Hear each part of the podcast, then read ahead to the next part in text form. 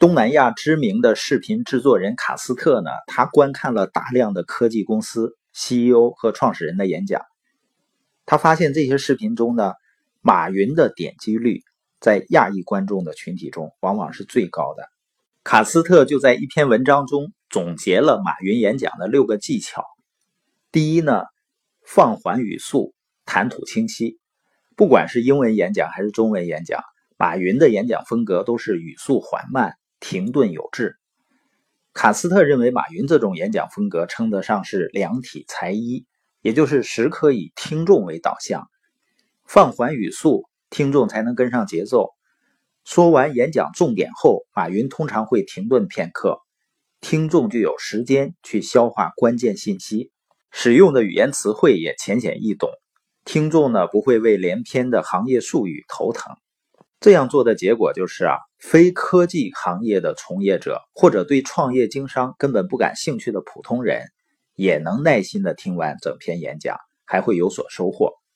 第二个技巧呢，就是合理重复谈话要点。卡斯特发现呢，反复是马云惯用的修辞手法。比如，当他谈论了某个话题后呢，紧接着下一句。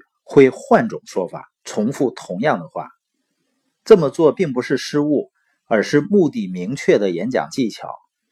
卡斯特在文章中说：“用不同的方式重复同样的信息，便可加深听众的印象，重塑提及观点的重要性，给予他们消化信息的额外时间。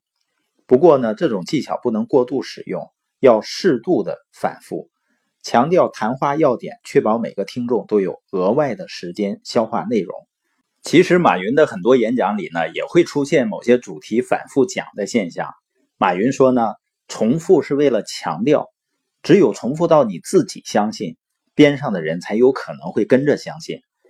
如果他要投一个创业者，他要看的就是这个创业者是否相信自己做的事儿，以及他边上的人是否相信他做的事儿。第三个技巧就是风趣幽默。在卡斯特看来呢，马云演讲时的风趣幽默呢，让人难以忽视。他乐于自嘲，博君一笑，不懂技术也不聪明，是他经常挂在嘴边的话。马云经常提到，他是朋友圈里唯一一个应聘肯德基和当地警察局被拒之门外的人。他甚至当众开过自己长相的玩笑。卡斯特认为，马云的自嘲呢，反而增添了他的魅力，还卸下了听众的防备。欢笑能给人带来快乐，谈论自己的囧事呢，能够拉近马云和听众之间的距离，让他变得更加真实、亲切，而不是高高在上的亿万富翁。卡斯特建议，演讲时适当的开自己的玩笑，谈谈自己失败的经历。能够帮你快速的和听众打成一片。第四个技巧呢，就是善用肢体语言。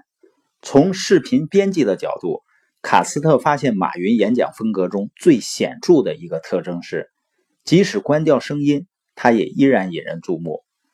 马云演讲时呢，会不断走动，借助肢体动作和面部表情强调自己的观点。哪怕是全程就坐的座谈会或者访谈。马云也会眉飞色舞地展开对话，因为肢体是他强调观点的工具。第五点呢，就是类比。像谈到深度学习、云计算这些难懂的概念时，马云会频繁地使用类比，为听众减负。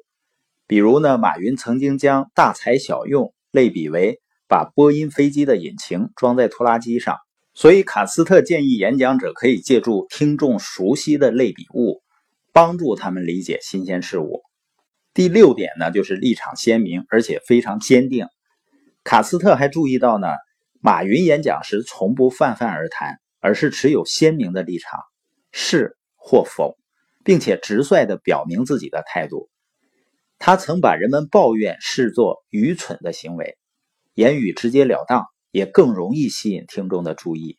在卡斯特看来啊。作为一种修辞手法，立场鲜明要比模棱两可更讨喜。